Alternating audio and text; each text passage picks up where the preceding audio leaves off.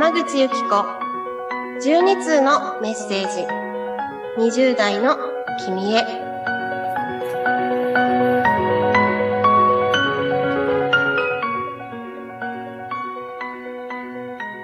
皆さんこんばんは。ホルン奏者の山口ゆき子です。この番組は12通のメッセージ。20代の君へというタイトルの通り、えー月に1通ずつ私がお話をさせていただく番組となっております。えー明日5月9日は母の日ですね。えー本日のテーマは母の日ということをテーマでちょっとお話を進めていきたいなと思うんですが、今回は、えー本題に入る前に、えー番組初の公開収録という形をとっております。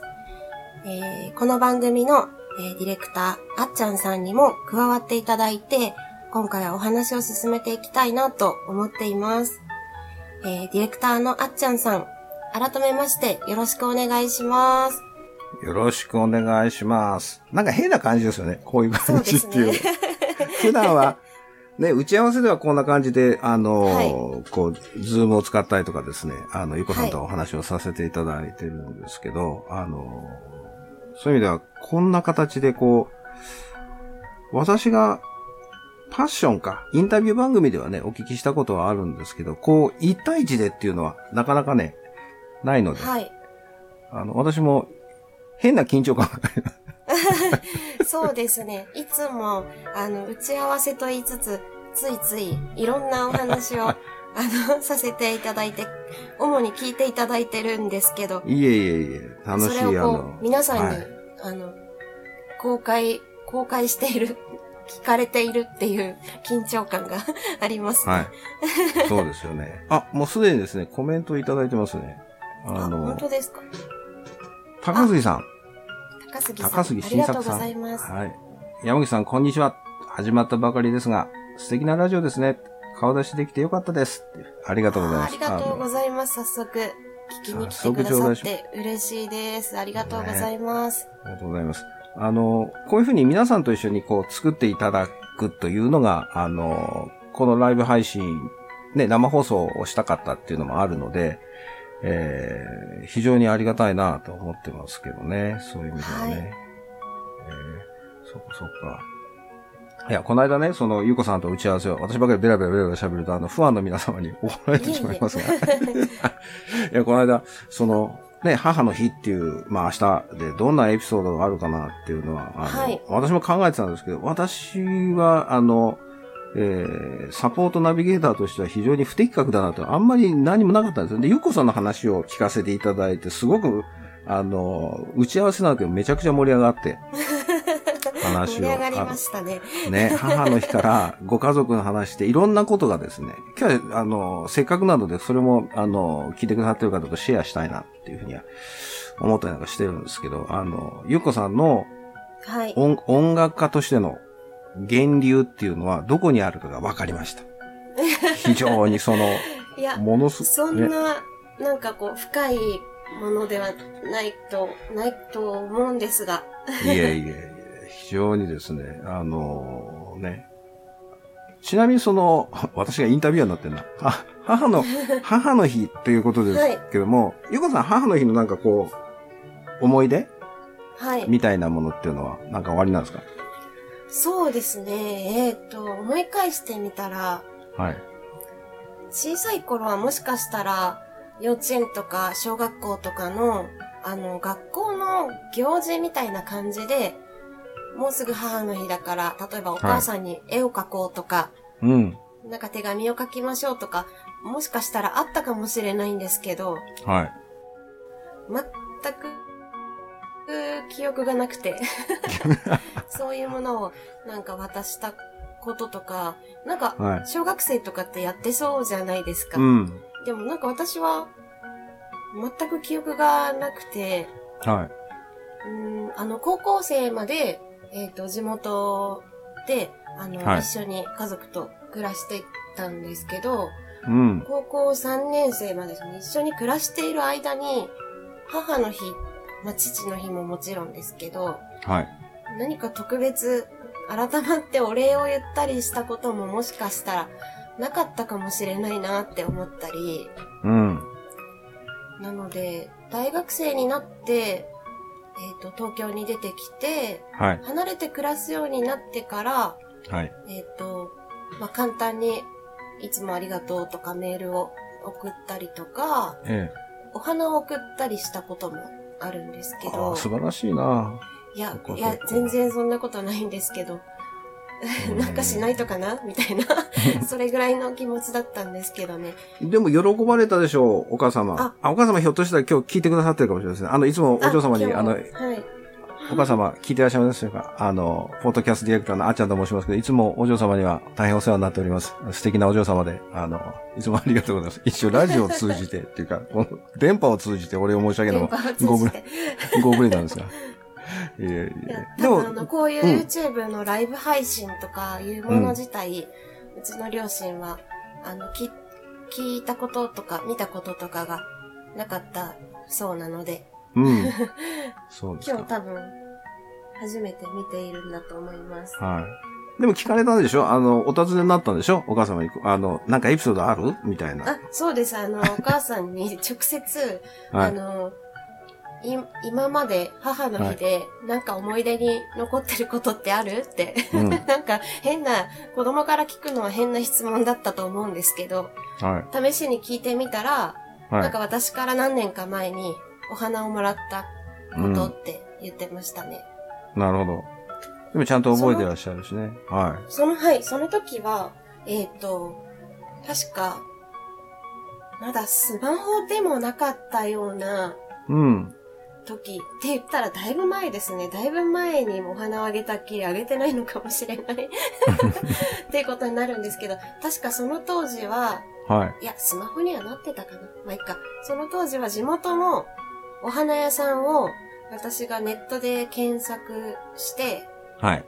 お花を、まあ、直接会って渡すのは難しかったので、うん。えっ、と、地元のお花屋さんにお花を注文して、はい。母の日の当日にお家に届けてもらおうと思って、えあの、お花屋さんにお願いしたんです、お花を。え。はい。で多分、ちょうどお昼、もうすぐお昼っていうくらいに、あの、届いたみたいで、えその時母からいた、あもらったメールとかはまだ覚えてて、はい確か、なんか軽トラックの音がブーンって聞こえてきて、え。えあれなんだろうみたいな、なんか軽トラック来たぞって思ったらピンポーンってなって、え。はい。お花が届いて、はい。なんか、いいお嬢さんですねって、お花屋さんに言われたよって、なんか言ってくれたのを覚えてます。多分、ねあの、美化してなければ、多分、ちゃんと、あの、真実のストーリーだと思うんですけど。いやいやいやいやいや、周り、周りの人もね、そうやって、あの、シェアを、ね、幸せのお裾分けみたいな感じでね、あの、させていただいて、あ、タマさんありがとうございます。あたまさん、たまさんこんばんは。いつもありがとうございます。タマさんいつもありがとうございます。もうタマさんも、もうね、ゆっこさんのね、あの、周りの方々はみんなあったかい人でね、あのいや、みんな優しいですね。優しい人でね。あ、またいただきました。タマさん、ありがとうございます。お母さんのお顔やお料理している後ろ姿を描いたり、はいはい。肩もみ、ん？あ、肩もみ券などをプレゼントしました。ああ、なるほど。素敵ですね。ねお母さんのかお料理している後ろ姿を、後ろ姿を描くってすごい素敵ですね。うん。ここ発想が、がなかった。ね。そうですよね。後ろ姿っていう、その、とこがポイントですよね。ここが肝ですね。え、うんきっとお母さん嬉しいですよね。なんか見てくれてるんだっていうう。ん。ね。素敵ですね。さすがねたまさんです。でもね見て、あの、たまさんからのうんコメントで思ったんですけど、肩もみ券って書いてありますけど、はい私、肩たたき券とかいうものなら、なんかそういえば、適当なそこら辺の紙で 作っあ、たり。したことあったかもしれないですね。母の日、ね父の日とかに。いろいろやってるじゃないですか。その、なんていうのいや、思い出しただけです。なんか有効期限とか適当に書いてた気がします。有効期限ね。あるんだよね。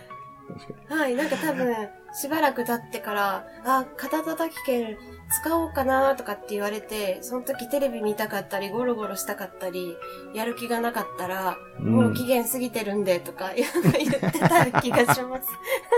うん。有効期限付きだよね。はい。確かにね。でも、あ、そうそう。ゆうこさんにこれはシェア皆さんにしてほしいんですけど、あの、足の指の話。はい。足の指の話。あし、あ、いやいや、これはちょっと、ダメなの？いや多分うちの両親があ、そうなの？恥ずかしがるとか、両親っていうか、お父さんが恥ずかしがると思うんですけど、いやなんかうちの母は、あの、ちょっと本に聞いてるのであんまり、あんまりこうあれですけど、うちの母はとにかく、うん、なんだろう、明るくて、はいお。しゃべりで、はい。えっ、と、おせっかいで、多分繊細な人なんだなって大人になってからうん。思うようになったんですけど、うん。うん結構面白いところがいっぱいあって、はい。えーとすぐ泣いたり、すぐ怒ったりうん。するなーってちっちゃい頃からお母さんには思ってて、はなんかすぐ、すぐ怒るじゃん、みたいに 思ってたここともたくさんあったんですけど、うんいつも怒られるな、みたいな。でもなんか、本当に面白いことをちょこちょこ言うんですよ。ふとした瞬間に。例えば、うん、一緒に暮らしてた時からそういえば言われてたかもって思うんですけど、い。はい。今まで過去に何度か言われてるのが、えっ、と、その、夏休みとかお正月とかに、地元のあの実家に帰った時とか、お風呂上がりとか、うん。裸足になってる時の、なんか足の指の形というか指の長さを見て、うん。なんか、あの人間の足の指の長さとか形って、はい。大体なんか2パターンあるらしく、は親指が一番長いタイプと、い。はい。人差し指が親指より長いっていうタイプ、うん。と、なんか2パターンいるらしいんですけど、はい。その私の足の指の形を見て、お父さんにそっくりだね、とか言って、ああんたはやっぱお父さん、お父さんにね、みたいな。はい なんか、なんか、それ何度も言ってるけど、それ何？っていつも 思ってたんですけど、この間、はいそれをあっちゃんさんに話したら、すごい爆笑されて、はい。そうそうそう。爆笑というか、な、何でしたっけ？なんか感激してましたよね。そう、感激したんです。それ、それから、そうそう。それから、その話で、あ、そう、それがあって、じゃあ、ゆっこさんって、私はすごい、すすごい、あ私大好きな音楽家なんですけど、音楽家のその原点ってどこなの？みたいな話になって、音楽って、ってどこなの？っていう話で、例えばご兄弟の話とか、まあご家族の話を聞いたときに、はい。お母さんから、あれなんですよね。あの、こう、なんていうかな、こう、もうこう、こう、興奮して、こう、あれなんでしょ？押し入れからあるものが出てきたんでしょ？あ、そう、そう、そうですね。なんか、えっ、と、小さい頃から、私の家には、うーん、えっ、と、なんて言ったらいいんだろうな。今風の、すごはいくスタイリッシュなものではなくて、本当になんか昔ながらのレコード、うんレ。レコードを聴ける機械って、なんていう名前があるんですか？オーディオ？オーディオ、オーディオ？とか。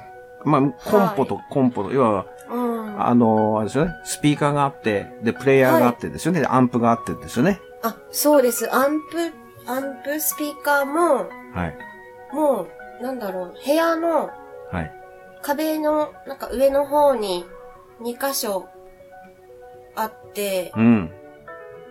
もう小さい頃から、その壁にスピーカーがついてるのが、あの、毎日見ている普通の景色だったので、深く考えたことはなかったんですけど、その、童謡とかをレコードで聴かせてくれたりはい。してた記憶もあるんですけど、うん。うんと、確か私が大学卒業して一人暮らしをしている時くらいに、母からまた突然メールが来て、うん。なんか押し入れの整理か何かをしていたら、はい。あの、大量に、あの、そのレコードの機械の下の棚のところに収まりきらないレコードが大量に押し入れの奥からお父さんのものが出てきて、はい。その中には、まあ、いろんなジャンルのジャズとかビッグバンドとかの音楽のものもある中に、クラシックのレコードもたくさん出てきたらしく、はい。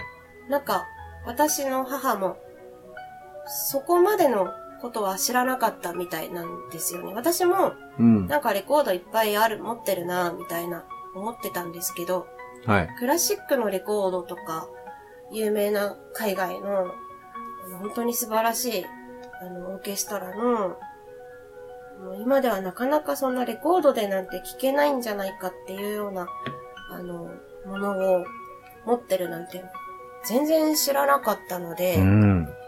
多分、母も驚いたんでしょうね。かなり興奮気味に、うんお。尻から、そのクラシックのレコードがたくさん出てきたよって、お父さんは、多分、あの、特に自分からは、うん。静かなお父さんなので、私うん。のお父さん。なので、自分からは、あの、特別、あの、言ってはないけど、きっとお父さんは、若い時から、音楽が好きだったんだよ、みたいな。うこんなん。にレコードが出てきたから、だから、やっぱりなんか、ゆきこは、お父さんの子だね、みたいな、うん。お母さんがすごい興奮して、メールをくれたのを、覚えてますね。なるほど。あれですもんね。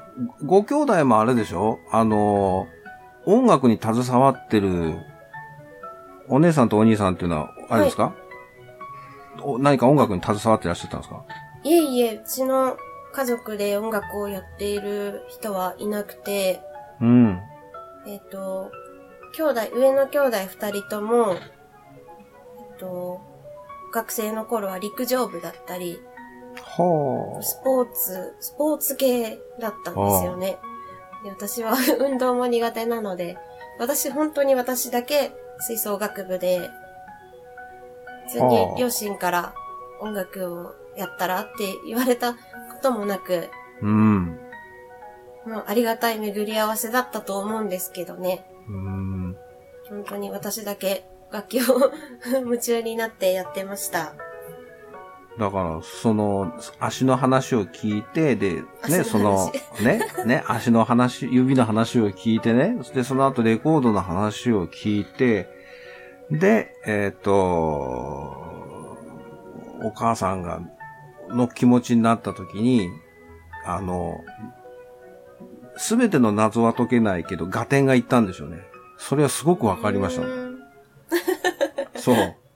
あの、打ち合わせと称していろんな話をしてたときに、打ち合わせと称してとかしてるすごく私はあの、体があったかくなる思いがしたんですね。あの、ああ、それお母さんの気持ちになったときに、要は環境で音楽をやられる方はもちろんおいでになるし、そのうんご家族とかご親戚とかってご縁のある。でも、ゆっこさんのね、例えばトランペットから始められて、で、ホルン今演奏してらっしゃって、要はその吹く楽器っていうのは非常にこれは本当に、なんて言うんだろう、難しく体力もいるっていろんなお話聞かせていただいた時非常に大変なことっていうのは、改めて私は聞く方なので、あの、知ったんですよね。その、ゆゆっこさんが、こう、トランペット、吹く楽器っていうのは、やっぱり最初から音が出るわけではないけど、ゆっこさんは、うん。例えばこう、何気にこう、音が出たりとか、まあ、いろんな方もそういう方、経験された方もいると思うんですけど、それが、はい。ん謎とは言わないですけど、ひその謎解きみたいで、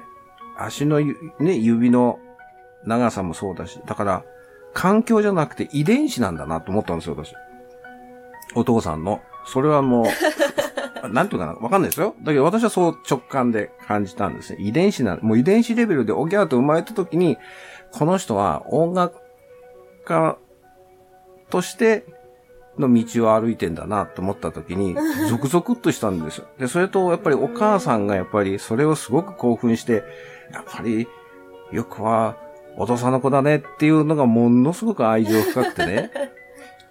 その愛情深い人の、こう、音楽とかね、そういうことがね、一つ一つがこう、なんていうのかな、あの、なんていうんだ、こう、パズルが一つはまったら、わーっと次々こう、わかるような、そんなような、あの、ことを感じたんですね。そういう意味で。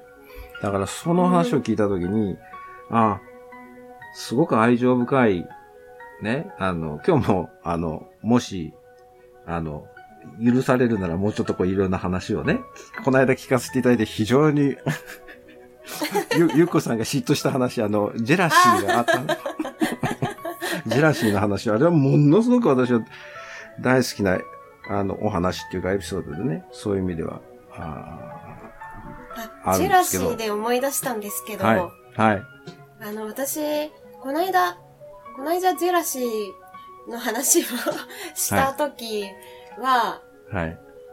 えっ、と、まあ、私、今は結婚していて、はい。夫がいるんですけど、えっと、この人と結婚します、させてくださいっていうふうに、えっと、一緒に佐賀に帰った時に、はい。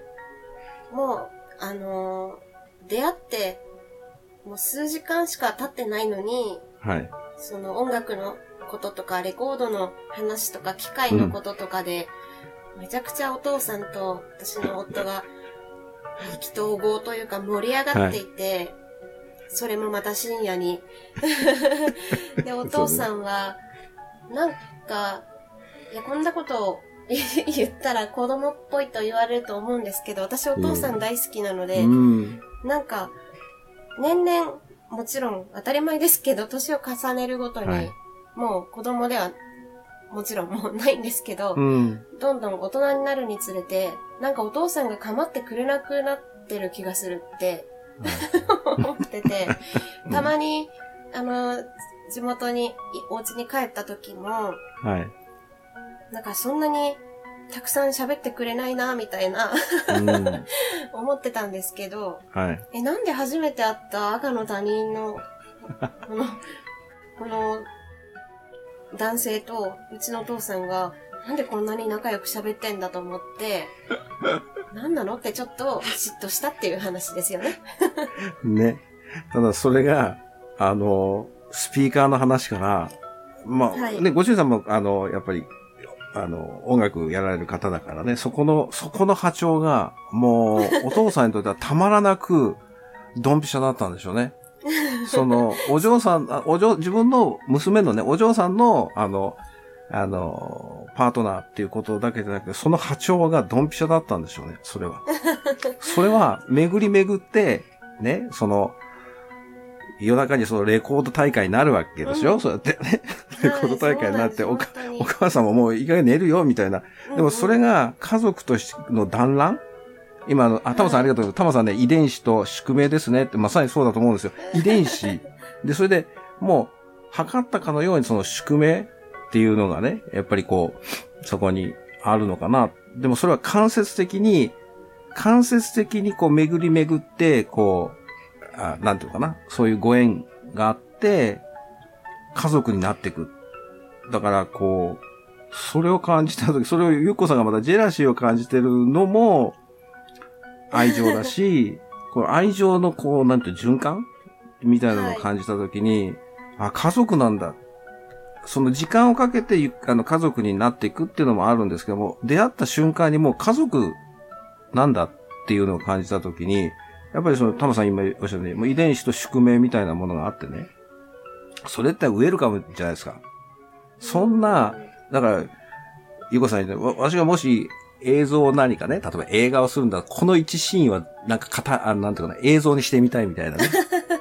ゆうこさんの、その、その今のところね、なんかこう、ショートムービーでも何でもいいんですけど、それを映像にして残したいな、ぐらいの、すんごい、で、こう、ほっこりっていうのがあったかくなるっていうかね、そういう話だったから、それって、言葉にはできないんですけど、なかなか、あの、もう、出会った時から家族みたいなね、それは理屈抜きでね、何がどうだっていう。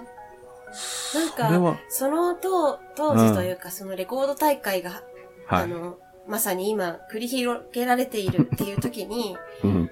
もう夜、その佐賀に着きました。お昼に佐賀に着いてっていう日の夜だったんですけど、はい。と、私たちのスケジュールの都合で、もう次の日のお昼の飛行機ので帰らないといけないっていう。なのうんで時間に換算するともう、丸々1日24時間しか佐賀に滞在できなくて、その中に睡眠時間とかも含まれてるわけなので、本当に限られた時間しか、あの、向こうにうん。いられなくて、うん。その間でどんなタイミングで大事な挨拶をうん。するんだろうって私はすごいドキドキしてて、で、そのレコード大会が繰り広げられている時は、まだ大事なこと何も言ってない時だったんですよ。なので、私は結構内心ヒヤヒヤしてて、え、これいつ言うつもりなの？てか、言うつもりある？みたいな。明日帰るのに、いつ、今日の夜言わないの？みたいな。で、レコード大会が始まって、あ、もうお風呂入って寝なきゃね、みたいな感じで、その日終わっちゃって、はあえー明日のお昼前にもう家を出るのに、いどうするの？みたいな 心配もありました。うん。なるほど。もう答えは決まってたんですよ。おそらく。まあ今、頭さんありがとうございます。またあの、素敵なストーリーですね。うん。とても素敵なストーリー。あの、本当にね、あの、もうそれは、もちろんあるんですよ。きちっと手順もあるし、きちっとね、手順もあるんだけど、もう、それでみんなあうんの呼吸っていうのかな。時間は確かにね、お忙しい、ちょうどタイミングって伺ってたし、その、この決め、あの、限られた時間の中でいろんなことをこう、一つ一つ、でも、時間ってそんなに関係ない、あった瞬間みたいな時もあるし、時間をじっくりかけて積み重ねることもあれば、そうやってもう出会った瞬間に、もう決まってたぐらいな、ね、宿命ぐらいな感じで、うん、なんていうかな、そういうものがあって、それをこう、その場面を感じ、あの、見たときに、本当に映画の一シーンのように、こちらが幸せのお裾分けをいただいたようなお話だったから、ものすごくね、あの、だから、でもやきもきしますよね。ゆかさんね。そうですね、大丈夫かな？いつ言うのかな？みたいな。そうですよね。ね一番肝心な、ね、そのために、あの、時間を割いて、それぞれタイミング合わせて行ったのに、夜中にレコード大会かい？みたいなの。素敵な。でも素敵なお話ですよね。そういうのはね。だから、そうした時に戻ってくるのはお母さんのその興奮度合いがすごく私は分かった。そうだったんだって、なんかこう、ねえ、あの、うちもあの、母親と一緒に住んでますんでね、今はね、あの、同居してるのであるんですけど、年寄りですけど、あの、あれですよ。やっぱり、わかんないこともあるんですよね、子供をね。えーやっぱしね。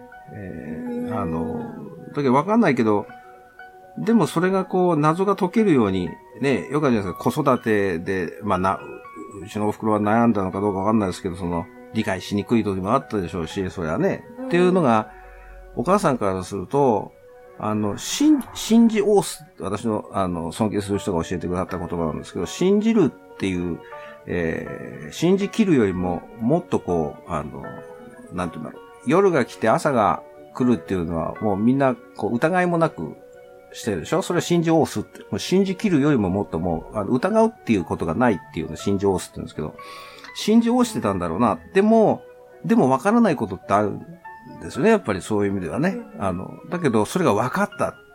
謎が解けたみたいな。うんそれが、原点が、お母さんからすると、大好きなお父さん、多分、ゆうこさんに負けないぐらいお父さんのところ大好きだと思うんですよ。そのお父さんの、私の大好きなお父さんと指の形もうちの娘、長さ一緒、あの、形っていうか、あ一緒だし。で、しかも、レコードが出てきて、みたいな。それで、ね、プロの音楽家として、東京で頑張ってる自分の娘と繋がった時に、これほどの喜びはないと思うんですよね、やっぱり。それを、うん。それがね、誇らしげでもあるし、なんか何とも言えない、あの、あったかさと。だから素敵なかご家族だなっていう話をね、聞かせてもらって。今日、今日絶対ゆっこさんに話してもらうんだと思いながら今日ね。あ、本当ですか。でも本当におっしゃった通り、うちの母は多分、お父さんのことも私と同じかそれ以上に 絶対大好きだろうなって思いますね。うん。なんか、たま、うん。あの、ななんだろう、こんなこと、もう、あの、言えば言うほど、きっとうちの両親は、もうやめてって 言ってると思うんですけど、大丈夫。母の日の、あの、前日なので。母の日前日、全然、前夜祭なので。なんかあの、例えるならば、あの、二人は、うちの両親二人を見てると、はい。なんか猿みたいだなって思うんですよ。おう。なんか猿の、なんか親子っていうか、うん。なんか、な、なんか仲睦まじくうん。いるじゃないですか。はい。なんかそれ、ねそれくらい、うんうん。それくらいなんか、仲いいなーって思います。ね。あ、タマさんありがとうございます。レコード大会の時にはもう許されてましたね。うん、私もそう思います。タマさん大賛成それがあったから、よかったんですかね。うん。っていうか、あの、象徴的ですよね。それがあったからっていうよりは、それがあっても、あなんていうかな、もうそれは自然なんですよね。もうそれが、だから、あの、なんだろう、そういう、なんていうかな、レコード大会っていうのはもう日常じゃないですか、変な話ですけど。日常がもうそこにあるっていうことは、もうそれは儀式はいらない、いらないことはないんですよ。儀式も必要だし、けじめも必要なんですけど、でもそれを超越しちゃったんですよ。日常に入っちゃったから、そんな、だからでっかい愛だなと思いましたもん。本当に。いや、でもだから、うん。そうですね。嬉しかったですね。そう打ち解けてくれてよかったなっていう気持ちももちろんあそうりましたし。だから、だから波長が、ドンピシャのチューニングという、チューニングする間もなくもうドンピシャだったんでしょうね。うんそういう意味ではね。だから言わずもがなみたいなね。そういう意味ではね。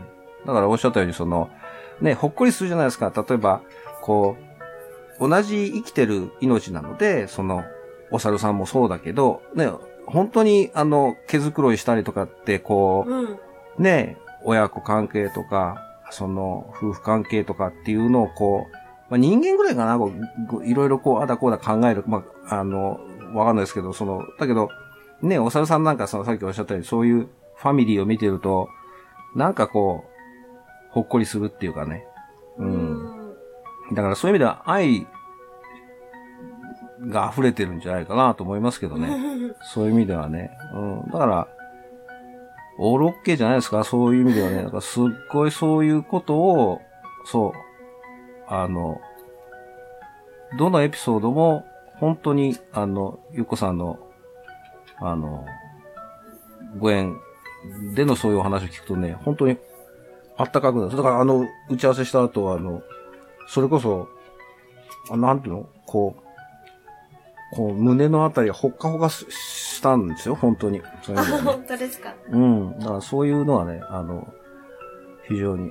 だから、あのね、あの、今日も、ゆうこさんの、あの、こういう機会なので、初めてなので、演奏の、あの、してらっしゃる、一応これラジオのね、手を取ってますけれども、映像も見れたり、さっきね、うちの猫なんか、皆さんに見ていただきましたけども、あ で可愛かっきるので、たですね。はい。ありがとうございます。もう、最初はい、ね、あの、それも家族なんですけど、1匹だったのが、うん今、数えたら14匹いるってどうなってんの？みたいな、こう数ヶ月の話なんですけすごいですね。ど、うん、そういうことになって、大家まあ、族ですね。大家族になってしまったんですけど、あの、ね、そういう映像が見れるので、今日はあの、ゆっこさんのね、あの、演奏をしてらっしゃる姿っていうか、その、演奏をね、えっ、と、聞かせていただこうかなとは思ってたりするんですけどね。はいそういう意味ではね、すごく、そうそう。どんな曲でしたっけ？今日、まあ、あの、うんまだまだお話聞かせていただきたいとは思ってるんですけど、今はい。日選んでくれ、くださった曲？はい。ちょっと、どんな曲かちょっとおお伝えしていただけます？あ、はい。えっ、と、今日は、えっ、と、ライブ配信という形で、こんな風に動画を流したりもできるっていうことだったので、せっかくなので演奏をしている、あの、私が吹いている映像がはい。流せたらいいなと思ったので、はい。えっ、と、今まで何度もお世話になっている、はい。ミュージックプロさんという、えっ、と、はい。YouTube のチャンネルを持ってらっしゃる、えーアカウントから、えっ、と、動画を出していただいた、はい。えーパプリカをはい演奏しているものを、えっ、と、エンディング曲として流させていただきたいなと思ってます。はい。ありがとうございます。あのーこれね、私ここでまだ出しゃばって、ゆっこさんの番組がば撮っちゃってるのあれなんですけど、これね、皆さんね、あの、ぜひ、えー、後で、あの、URL 出しますけど、あの、今、これね、すあの、皆さん、後でこう、ね、出しますけど、あの、えっ、と、これがあの、ミュ、えっ、と、ミュージックプロさんの、あの、YouTube チャンネルなので、皆さんもしよろしかったら、あの、お気に召したら、もういろ、本当にいろんな、あの、本当奥深い音楽家の方たちがですね、演奏しているこのチャンネルなので、もしよろしかったら、はい。お気に召したら、あの、チャンネル登録していただければな、それで、あの、グッドボタンもね、あの、気に入ったら押していただければなと思うんですけど、このゆっこさんのね、ゆっこさん自分で言いにくいから私言いますけど、パプリカですね、あの、米津、米津原始原、はい。なんていうの？ね？作詞ね？作曲ですね。ですよね。はい。パプリカ。私は、あの、最近の歌はちょっと疎かったんですけど、これだけはこう、子供たちが歌ってるっていうのはい。かな、してうんで、ゆうこさんこれ、そう。これね、あの、実際に数字が出るんですよ。もういもう1年ぐらいになりますこれ。あの、収アップして。あ、えっと、この動画は公開したのは2019年の、19年か。もう11月の終わりくらいだったので、割と前になるんですけど。だから1年、ん ?2 年はなってない。はい。正確には1年ちょっと。1年、はい、そうですね。これ16万、そう、下にね、視聴って出るんですけど、16万回、16万回ですよ。私、点、点、1万6千っていうのがあるんですけど、16万って、え？っと思ったんですけど、いや、その多分、その、はいちょうどパプリカが、本当に子供から大人まで、はい。あの、親しまれて、よく、あの、テレビでも流れていたり、はい。幼稚園とか、小学校とかでも、あの、学校で踊ったりとか、うん。子供たちも歌ったりとか、あの、ちょうど皆さんが本当に大好きになった曲だったタイミングが良かったのかなと思うんですけど、曲の素晴らしさだと思います。あの、コメントなんかをね、あ、タモさんありがとうございます。あのね、今ラジオ、あ、今ラジオを聞いて口角が上がってます。あ私もそうです。あの、ニコニコになって口角が上がってあもう一つもらいました。ゆかさんのパプリカ大好きです。私も大好きです。ああ、ありがとうこございます。いや、私自身がはいパプリカが大好きで、私が、えっ、と、動画を、演奏動画を。出させていただくとしたら、パプリカを演奏したいですって言って、うん。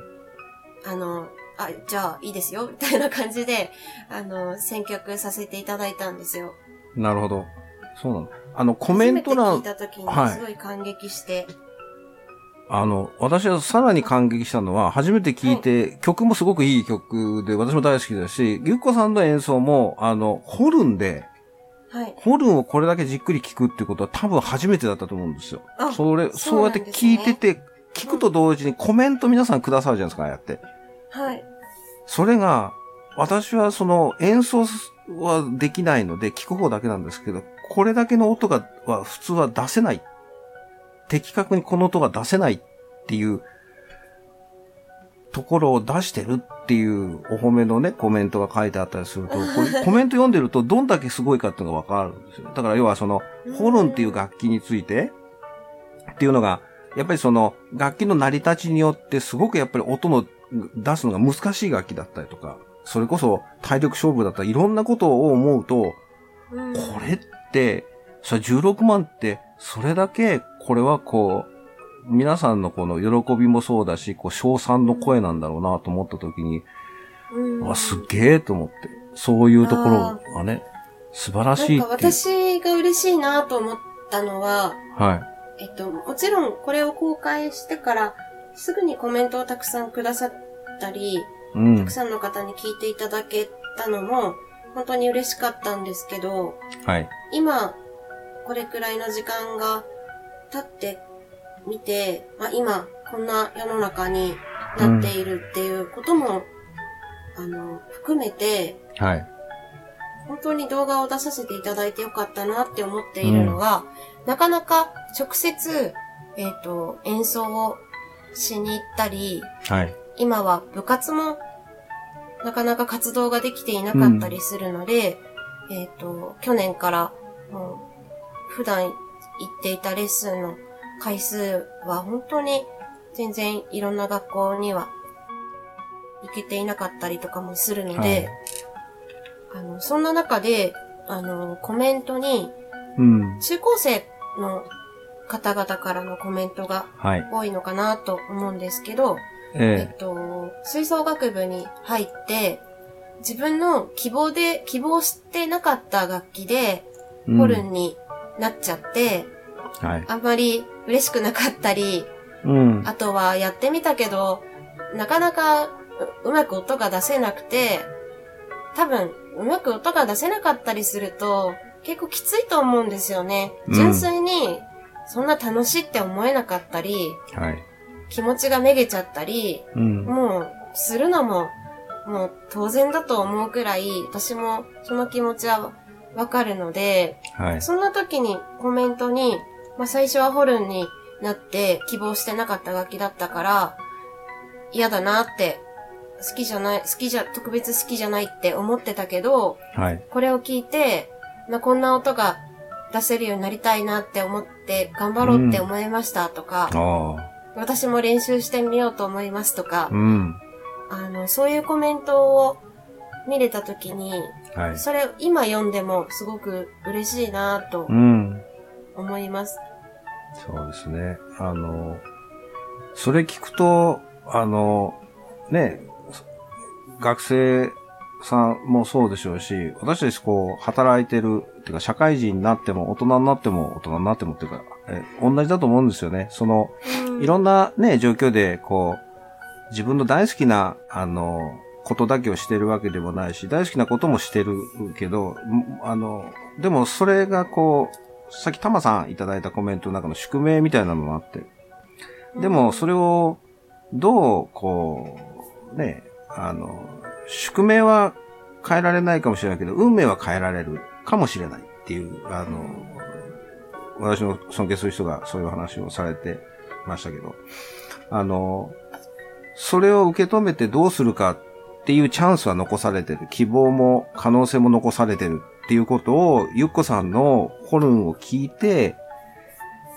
感覚的にその学生さんは、あの、ホルンの演奏を、ホルンを好きになっていかれたのかもしれないから、それが繋がった時って、それこそ音楽家のミッションなのかなっていうか、ゆっこさんの演奏って、すごい力があるんだな、希望を与えてくれるんだな。私も別の意味で、あの、音楽助けていただいたっていう経験があるので、すごくそれはうん信じてる、信じをしてるところもあるんですけどね。だから、ね、おっしゃったように、今のこのコロナ禍で、できないこともあるけど、でも、希望とか可能性は限りなくあるから、それに対して、そういうね、学生さんっていうか若い方がそう感じてもらえるっていうのは嬉しいですよね。すごく嬉しい、それは。だから、私たちも、こう、日常働く中で、えーいろいろ感じるところも、うん希望を捨てないではいられるのかなと思いますけどね。うん。だから音楽なくしては生きていけないんですよ。私たちはう。んうん。確かにエンターテインメントっていうね、言葉もあるんですけど、でもそれもあるけど、それだけじゃないんですよ。うんうん。だから音楽家の方は、私はすごく尊敬してるんですね。そういう意味では。いろんなことを教えてもらえるし。うん。なんかそういうことを考えると。なので、皆さんもぜひですね、この、あの、この後、えー、聞いていただきますけれども、ぜひとも、あの、YouTube も、あの、アクセスしていただいて、えー何度も、何度も聞いていただいて、非常に、あの、いい、いい音楽、そして素敵な、あの、音楽家の方たちがたくさん、あの、ミュージックプロさんの YouTube チャンネルにはあの、エントリーしてらっしゃるので、ぜひとも、えー、聞いてください。そういう意味でね。はい。ぜひ、他にも、たくさんいろんな楽器の方の素敵な演奏がたくさんあるチャンネルなので、ぜひぜひ皆さん聞いてみてください。はい、ですね。じゃあ、ゆうこさん、あの、はい。名残惜しいんですけど、あっという間に時間が経っちゃって。あ、そうですね、本当だ。ね。あの、またあの、どっちかっていうと、だいぶ最近はどうなのかな？クラブハウス風みたいな感じで、こんな感じでもいいのかなと思ってね。はい、またあの、ぜひとも、ね、ね、こういう機会があったら、あの、はい、ゆこさんと番組をしたいなと思いますし、こんな感じで、はい、えー、また、あの、こう、ご覧いただいている方、聞いてくださっている方とお出会いさせていただければなというふうに感じてますね。うん。うん、じゃあ、ゆこさん、あの、まとめに。まとめに。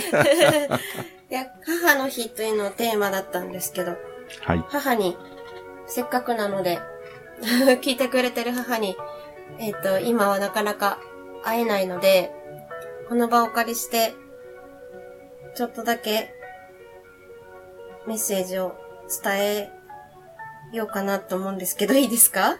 どうぞ。あの、私は、やっぱり小さい頃から、えっ、と、お父さんは朝早くから、えっ、と、お仕事に出ていて、基本的にはやっぱりお母さんと過ごす時間の方が長くて、えっ、と、習い事の送り迎えとか、レッスンの送り迎えとか、もう、うん、学校への送り迎えとかも、もう本当にたくさん、毎日のように、もう、お母さんにやってもらって、あとは、あの、私は高校が音楽コースで、定期的に楽器の試験とかがある、学校である、あったんですけど、そういう時に、あの、保護者も来ていい学校だったので、そういう試験とか、あとは、ソロだったり、吹奏楽部のコンクールとか、大会とか、もう中学校の時も高校の時も、本当にうちのお母さん必ず聞きに来てくれて、本当にすごい感謝しています。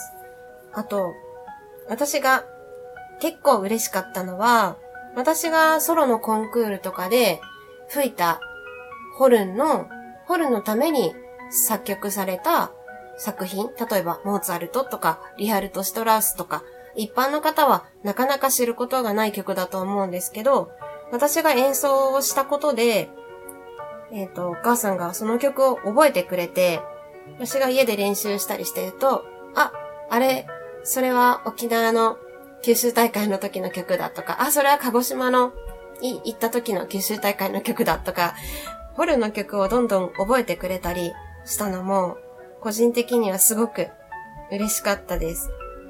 あとは、やっぱり大学を卒業して、卒業してからも、えー、楽器が吹けない苦しい時間が結構長くて、もう、とっとと楽器なんてやめてしまえって、あの、言われてもおかしくない状況だったんですけど、そんな言い方をせずに、まあきつかったらいつでも帰っておいでねって言ってくれたり、本当にもうダメだ、もう苦しいって思って、お母さんに泣きながら電話をしたことがあるんですけど、その時に、あの、今荷物を10個ぐらい持ってるんだとしたら、もうそのうち、もう2つか3つぐらい荷物下ろしたらって言ってくれたんですよね。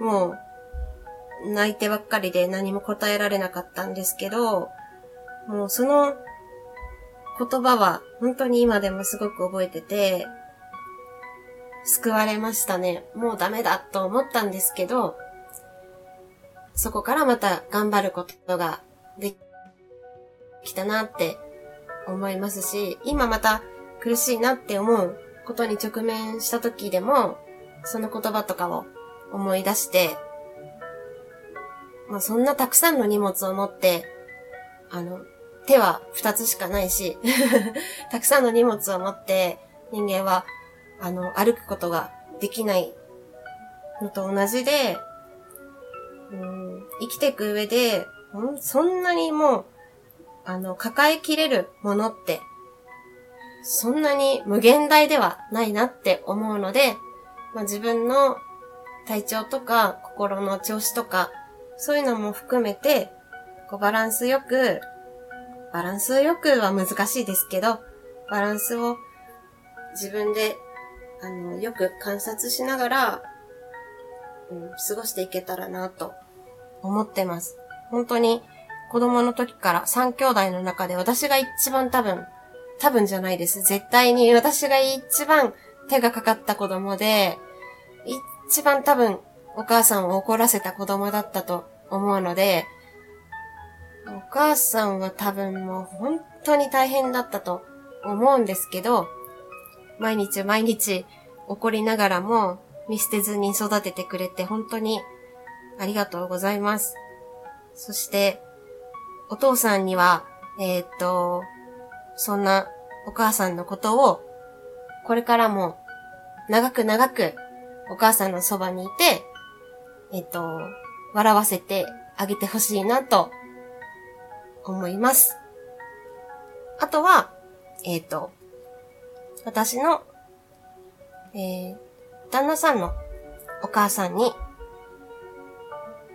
対してなんですけど、結婚したことで大切に思える家族が増えたこと、お母さんが二人になったこと、大切な人が増えたっていうのが私はすごく嬉しくて、あの、本当に私のことを、あの、自分の娘のように、あの、すごく気にかけてくれたり、今だったらなかなか会えないので、あの、連絡をくれたり、荷物を送ってくれたり、いつも気にかけてくれる、本当に優しいお母さん、もちろんお父さんもすごく優しい方なんですけど、大切に思える家族が増えたことも、感謝して過ごしていきたいなと思っています。なので、あなので、うん、そうですね。なんか、会える日を待っていたらいつになるかわからなくて、結構不安になることも正直あるんですけど、次に会えた時には、いっぱい美味しいものを食べたり、一緒に買い物に行ったり、そうですね。料理もいろいろ教えてもらいたいですし、あとは一緒にゴロゴロしたり、のんびり過ごす時間を持てたらいいなと思って、それを願って、会えるのを楽しみにしてます。これからも元気で過ごしてください。以上です。ありがとうございます。素敵なメッセージ。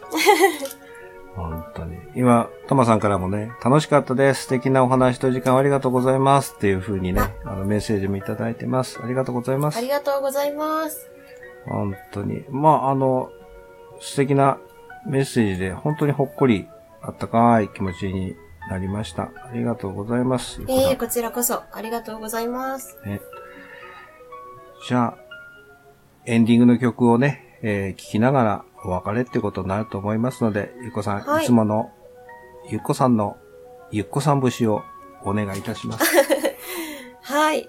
えっ、と、まあ、今日はちょっとこういう形で少し長くなりましたが、また、えっ、と、番組宛てに、えー、Twitter など私の SNS 宛てでも結構ですので、メッセージや、えーお便りなど、あとはご質問とかですね、もしあればいただけるととても嬉しいですし、このラジオを通してお話しできたら嬉しいなと思っています。